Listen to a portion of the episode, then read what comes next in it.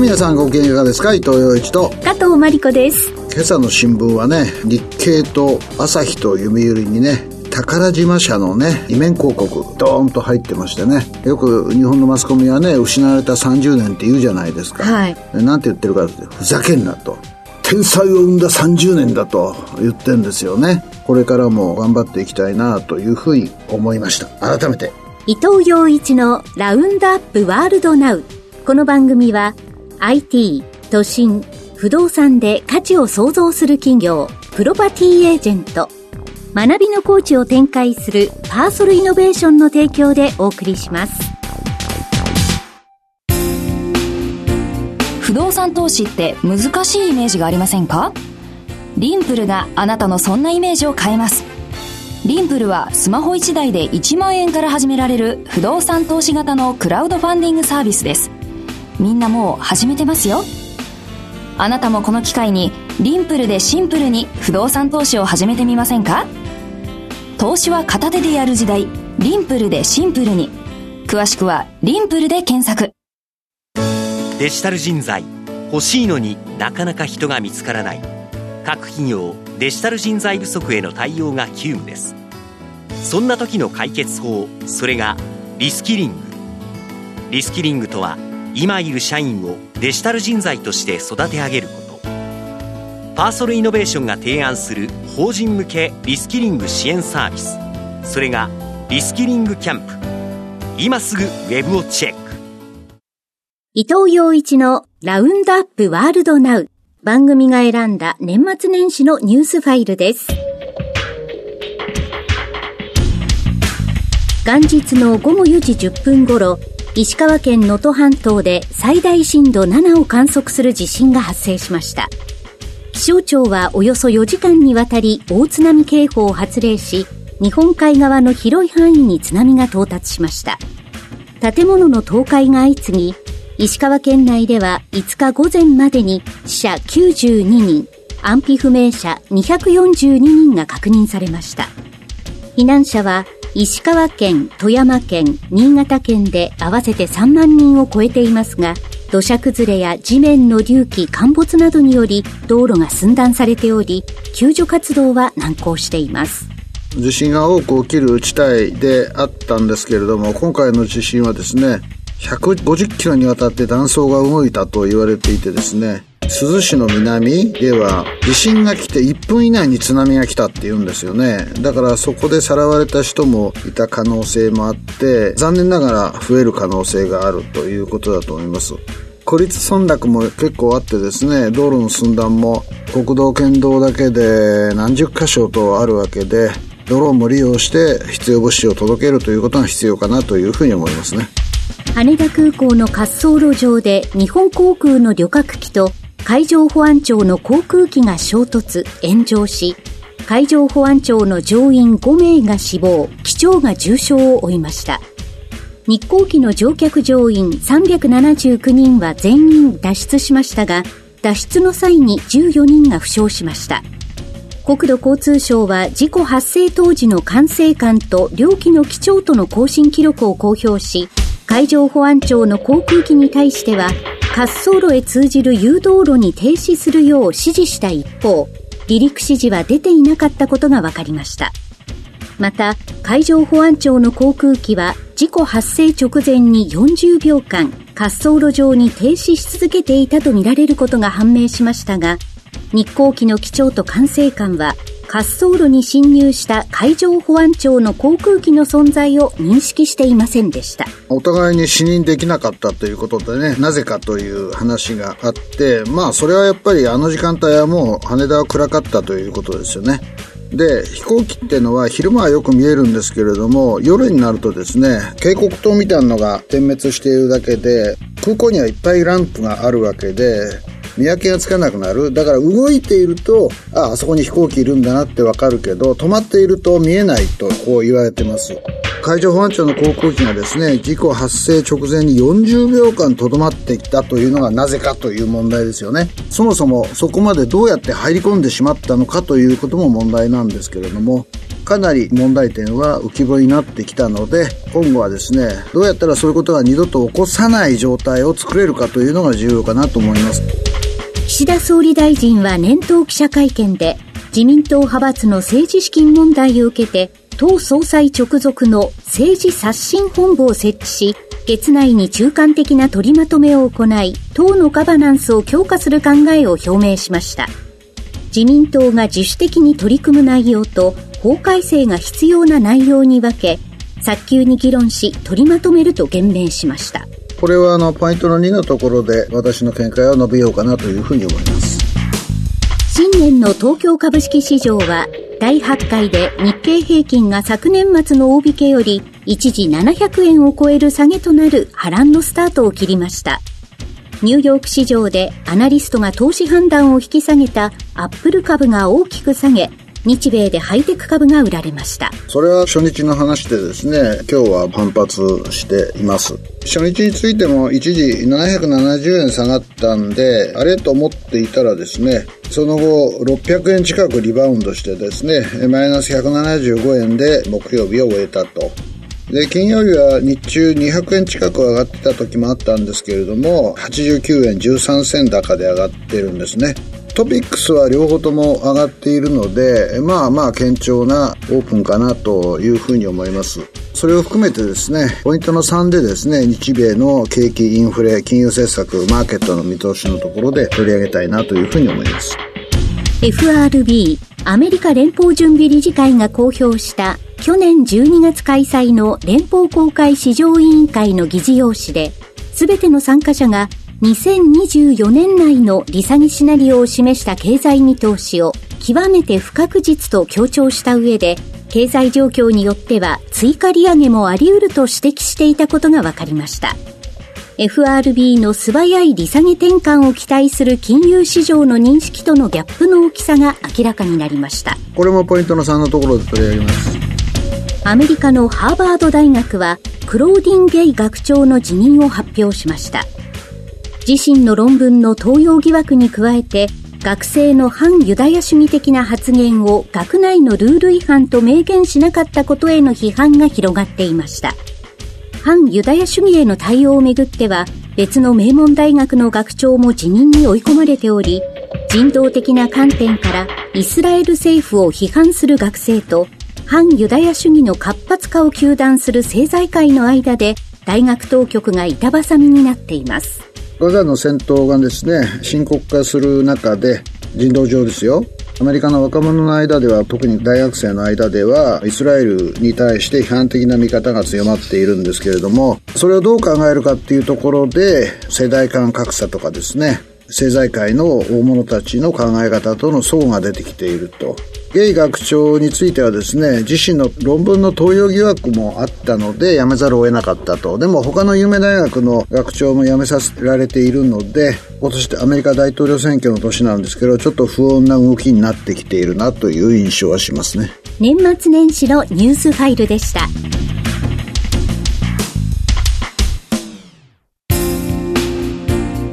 動産投資って難しいイメージがありませんか？リンプルがあなたのそんなイメージを変えます。リンプルはスマホ1台で1万円から始められる不動産投資型のクラウドファンディングサービスです。みんなもう始めてますよ。あなたもこの機会にリンプルでシンプルに不動産投資を始めてみませんか？投資は片手でやる時代、リンプルでシンプルに。詳しくはリンプルで検索。それでは今年最初の放送ということで、伊藤さんには2024年のポイントということで、まずは伊藤さん国際情勢ですけれども、やっぱり世界が今大きく変化しつつあるというのは非常に重要だと思います。はい、その流れの中でウクライナ問題とかですね、ガザをめぐる紛争が起きているということだと思います。はい、ここ100年くらいの歴史を振り返ると、やっぱり二度の大戦を受けて、かなりの時間が経過しましたよね。はい、第二次世界大戦が終わったのは1945年ですから、そこから見ると、まあ80年近く時間が経っているわけですよね。はい、私が思うのはね、やっぱりあの悲惨な状況の中でもう二度とこんな戦争を起こしちゃいけない。みんなお互いに国際法を守りましょうよと言ってきたのがですね、やっぱり時間の経過の中で忘れられて、自分たちにとって何が有利かという発想が出てきて、その中で結果的に国際法を踏みにじる状況が生まれているというふうに考えるのが当たっていると思います。で、そこには武力行使も行われているということですね。一番大きい国際法違反はですね、なんつったって安保理常任理事国のね、ロシアがですね、国際法をあからさまに破っている。戦後の国境は変更させないという、そういうルールがあったのに、まずウクライナでね、国境変更を試みて、それで今回はですね、ウクライナの主権をひっくり返す自分たちに都合のいい体制に変えようとして軍隊まで派遣したということが大きな国際法違反だと思います。はい、国連の事務総長も言っているようなことを平気でやるという状況が起きていると。それはやっぱりですね、戦後から80年弱という時間の経過の中で、すべての国があの悲惨な事態を忘れつつある、やっぱり内向きになってきているということだと思うんです。僕が心配しているのはですね、今日の日経の社説にもあったんですけれども、今年はですね、国際選挙イヤーだということですよね。それはアメリカの大統領選挙もそうだし、インドでも選挙が行われるし、ロシアでも選挙が行われるし、で、その中でですね、今までの国際秩序を別に守らなくていいんじゃないと、自分中心でいいんじゃないっていう国内勢力を抱えた国で数多くの選挙が行われるということですよね。極右と言われている国際協調に批判的な勢力があちこちで現れてきています。それはヨーロッパでもそうだし、ロシアはプーチンの一極体制、中国は習近平の一極体制という形でですね、大きな枠組みで言えば民主主義と平和と自由を尊ぶ勢力の試練の年だというふうに思うんです。全体的な流れの中で一番失敗しているのは、例えばまたアメリカでトランプさんが出てくるとかなるとですね、はい、彼は独裁者を崇拝する傾向が非常に強いので、もしトランプ政権がスタートしたらですね、非常に独裁的な政権になるだろうとこう言われてますよね。4年間っていう期限はあるんだけれども、それにしてもですね、いろいろなことを試みてくる危険性がある。そういう意味ではアメリカの大統領選挙が非常に重要だということは言えるでしょうし、インドではですね、ヒンズー至上主義を唱えるモディさんの政党がですね、相当いろんなことをやっていて、国内に2億人ぐらいいるであろうと言われているイスラム教徒に対する抑圧が強まってますよね。シーク教徒のですね、独立運動というのはあるんですけれども、それに関連した人物がですね、カナダで暗殺されたりしてですね、カナダ政府がですね、それについて異を唱えるというようなことが起きて、国際関係は非常に複雑になっているわけですよね。はいで、まだまだ世界の中でやっぱり平和と法に基づく支配を尊ぶ空気があるので、今年はどっちが勝つかという極めて熾烈なせめぎ合いが続く可能性が強いと思います。目と鼻の先に迫ったのは台湾の総統選挙でですね、すねここで野党候補が万が一勝つようなことがあると、独立とかですね、一国二制度反対っていうのは変わらないんですけど、とにかく中国と対話しようよという勢力が出てくるので、我々日本が位置するアジア、特に東アジアの国際秩序には大きな変化が訪れるわけです。だから私はですね、もう今年については、何が起きても驚かないようにしようと、自分に言い聞かせてます。なぜだったら何が起こるかわからないので、例えば台湾の選挙をいくら予想したってですね、直前になんか大きなことがあれば、それに作用されるでしょうし、アルゼンチンの選挙もそうなんですけれども、いとも簡単にですね、例えば中央銀行を廃止するとかね、情報的に見てね、そういう人が当選するかなという人が当選してるわけですよ。はい、まあもちろんアルゼンチンは非常に国が今厳しくて、貧困レベルに落ちた人が4割近くね、国民の中にいると言われている中なので、国民が変化を求めたということだと思います。で、変化を求めるんだったらですね、民進党はもう8年もやってるので、はい、台湾ではですね、一つの政党が8年以上政権を握っていたことが過去あまりないらしいんですよね。で、そうすると、じゃあ民進党以外やどこかっていうと、国民党か民衆党となるわけですよ。でも、本当に政権取ったら何やるか分かんないじゃないですか。すね、対話って何を意味するんだということですよね。だからそういう意味では、非常に不安な年明けなんですけれども、でもね、世の中不安なのはいつもなんですよ。はっきり言ってね。はい。それは日本人は江戸時代何百年平和だったって言うけども、江戸時代の中だっていろいろな変化が起きたし、経済は変化してるわけなので、人の世の中においては変化は常です。はい。もう絶対変わります。テクノロジーが変わるわけだし、だからそういうものの中でどういう判断を国として、国際社会として、もう一つ小さくすると、東京都として、それで自分の会社として、それで個人として対処していくかという議論になると思うんですよね。だから、日経の社説を借りるとですね、振り返ったら、ああ、あの年が分岐点だったなっていう年に2024年はなるかもしれないので、覚悟を持って世の中変わるのは常なるものだという意識を持ちながら、日々の動きをね、ウォッチしていくということだと思います。その皆さんの判断にね、少しでもこの放送がお役に立てばなという気持ちでやっていくつもりです。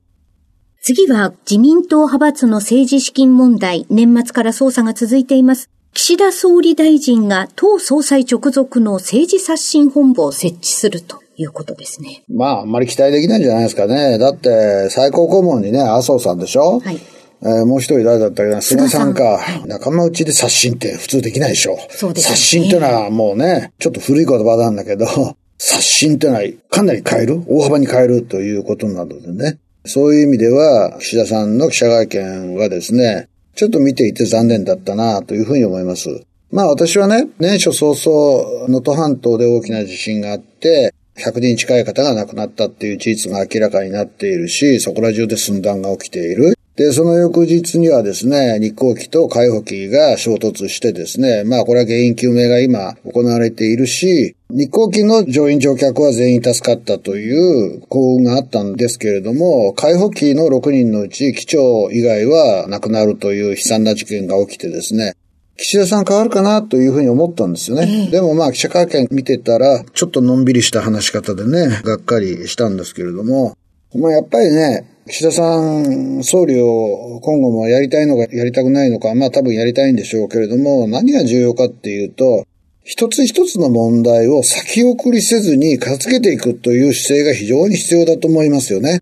場当たり的にですね、減税だと言ってみたりですね、そうじゃなくて、いや、私はこういう国を目指すんだと。だから、皆さん、私が総理の間は一生懸命やりますから、ついてきてくださいって言ったらね、それに賛同する人も出てくると思いますよ。そうですね。そういうものを何も言わないというね、なんとなく総理大臣やってるというね、なんとか外交で票を稼ごうという、その思惑はわかるんですけれども、人口減少社会に入った日本のトップとしては物足りないなと。もう一つ、キレのいい人が欲しいなというのは正直なところですよね。野党も政権取ろうとしてはいるんですけれど、あまりにもいろいろな問題について意見が違うわけですね。で、教育の無償化っていうところだけが一致できそうだから、みんなで一緒にやらないって、まあ立憲民主党のトップなんか言ってんだけども、共産党とね、日本維新の会は一緒にならんでしょう。そうすると、なんだかんだ言ってまた選挙情勢というような問題が出てきてね。やっぱり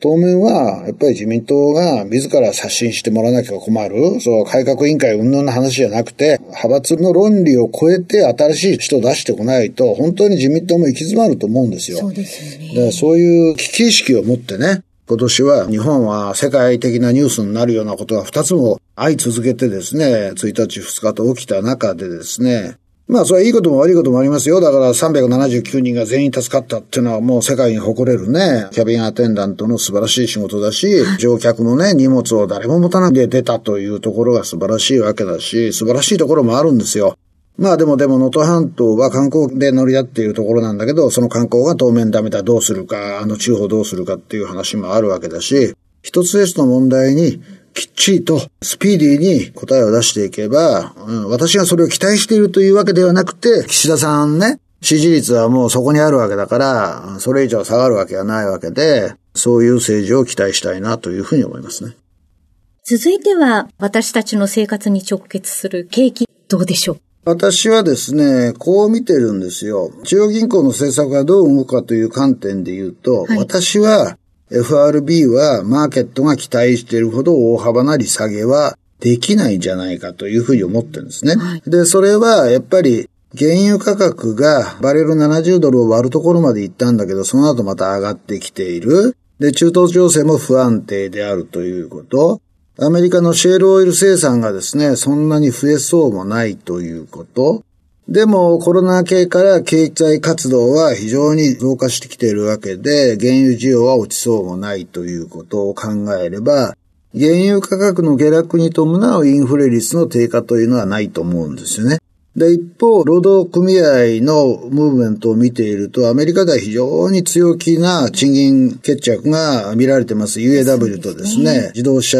大手との合意は相当大幅な賃上げで合意しようとしているわけなので、私は昨年末にかけての金利低下期待というのはですね、行き過ぎだなと思っていたら年明けとともにね、それが剥落する。はい、で、FOMC の議事録の中でも、まあ、極めて不安定だと。3回利下げって、FOMC の委員の見方は3回ぐらいあるんじゃないかというところで修練してたんだけども、そうもいかないかもしれないっていう人もいるわけですよね。だから私は、今年に入って急激にですね、ドル円が戻してきた。アメリカの長金利がね、4%をまた上回るところまで来てるんですよ。放送収録している段階でもう145円になっていて、はい、一時140円台をつけたのから比べると4円以上円安が進行しているっていう形になってですね、そこら辺からスタートなのかなというふうに思っています。で、金融政策はね、まあ多分日銀はですね、ゼロ金利は解除するんです。だけども、じゃあその後どうすんだっていうところがまだ実ははっきりしないんですね。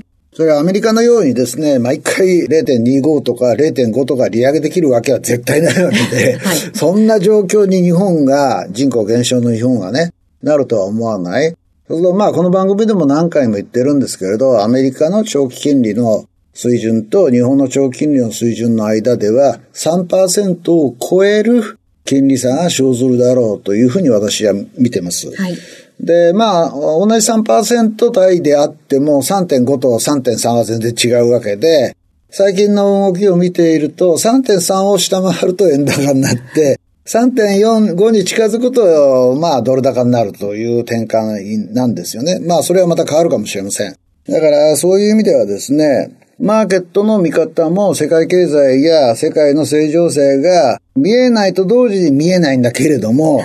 僕が注目しているのは一つ一つの企業の業績を見ると非常にいいということですよね。はいそれはアップルがあんまり良くないところ、それはもうハイテク株がどんと落ちたりするんですけれども、日本の企業の株価を見ると非常にいい。それはウクライナがあろうとガザがあろうと、それは世界的なですね、需要の減退につながらないということなんですよ。70億以上の人間が住んでいる世の中で、ごく一部で行われている。だからいいってことじゃないですよ。悪いんだけれども、はい、そういうふうに経済の動きはできていると。いい悪いの問題は別として欲しいものは欲しい。欲しいものを作ろうと企業は一生懸命努力している。はい、そういうものに対する需要は大きいというふうに思うんですね。企業の価値として評価できると。はい、あと、やっぱりなんだかんだ言って世の中には日銀もそうなんだけれどお金も大量に放出している中央銀行もあるわけで、そういう状態がしばらく続くのかなと。で、まあ、年明けからね、ニーサが新しく始まってですね、すねやっぱり相当大規模なお金が動き出しているなというのは実感します。それはなぜだったらですね、1月4日の東京市場の取引で朝方ドスンと770円以上下げたんですよね。これは1000円ぐらい下げるんじゃないかと見た人がいたと思うんだけど、午前の半ばにはですね、下げ幅が200円前後になってきていて、だから日経の電子版の見出しがですね、タイトルは700円以上下げたってなってんだけど、その上見ると200円ぐらいしか下がってないっていうね、はい、相互が生じていたわけですよね。で、結局175円安ぐらいで終わっているわけですよ。だからマーケットやってる人間にとってはね、朝方ドスンと770円下がったのに終わったら175円安かよと。これ600円のスイングは何だっていう方に目が行くわけですよね。僕はこの600円のスイングの戻りというのが非常に重要だと思っていて、それはまあいろいろな要因があるんでしょうけれども、円安になったとかね。だけどもやっぱり新ニーサを待っていた人たちの買いが、じわじわじわじわじわじわじわじわ入ってきて、それが株価を押し上げたし、今日も見てるとね、やっぱり買いが根強いですよね。そうですね。えー、それはやっぱり小口の買いがどんどんどんどん、小口って言ったら失礼だけど、どんどんどんどん入ってきているということだと思います。まあ、しばらくはそれが続くのかなと。というのはね、証券会社の電話がビジーでもうかからないそうです。今はね。そうですかうん。あっちこっちで見たんだけども、で、今日なんか街歩いててもね、案外閑散としていて、まあ、連休明けかなと、9日からかなと、日本のオープンはね、そういうふうに思ってるので、そこら辺の動向も見て判断したいなというふうに思います。2024年のポイントでした。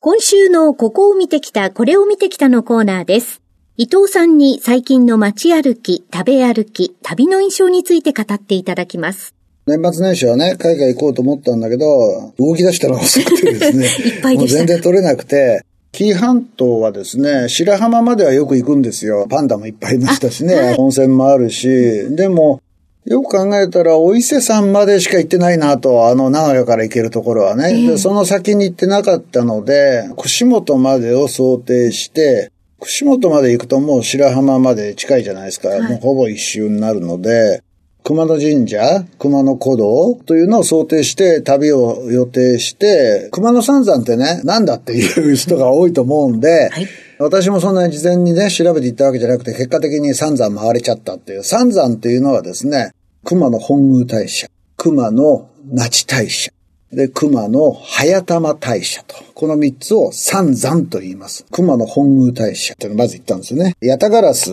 のマークの発祥の地、中村さんっていう人があそこで生まれて、日本にサッカー広めたということで、ヤタガラスをね、日本のチームは使ってるとこう言われてるんですけれども、那智の滝も近いんですよね。有名ですもんね。でそうして、それは熊野古道を通っていくのがいいので、熊野古道って聞いてたけど一回もなかったので、私も行ったことないですえー熊野古道を歩いて、那智の神社まで行って、那智の滝を見て、それで、早玉神社ったらもう一つあるんですよね。ついでだからっつって、お伊勢さんに戻る途中に熊野早玉大社。道路沿いにあったんで、はい熊野三山全部回りましたと。で、串本でね、ものすごくいい旅館があったんで、それはまた、あの、追って別の機会ね、お話ししようと思うんだけれども、それでお伊勢さんに、二日の朝行ったのかな、早朝ね。えーこれがまたね、やっぱり神社ってのは朝がいいなと思いましたよね。朝焼けの中の神社ってのはいいんですよ。6時半から行ったので、夜明けの中でお伊勢さんをお参りしてということで、よく考えたらね、年末年始神社ばっかり回ってたなと。みんな清められてますよ。あーいやいやいや、あんまり清められたくもないんだけど。まあそういうわけですね。あの、皆さんにお伝えしたいのはね、やっぱり熊野古道一回歩いてね、杉の中でね、熊野古道って6本か7本あるのかなそれ全部歩くのは大変で、で、私も大門坂というところから熊野那智大社まで行って、それで那智の滝まで行って、階段1000段ぐらい上がりますから、皆さん頑張ってください。そうですか。今週のここを見てきた、これを見てきたは、熊野三山巡りでした。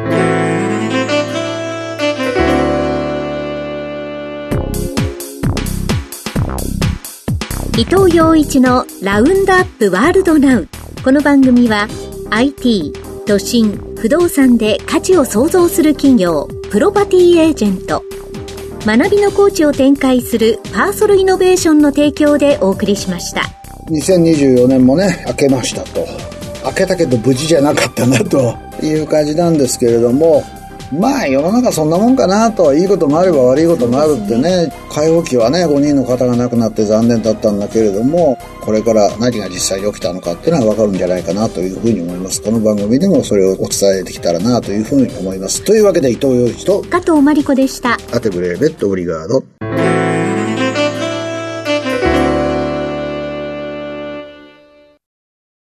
伊藤洋一のラウンドアップワールドナウアーカイブ配信のお知らせです。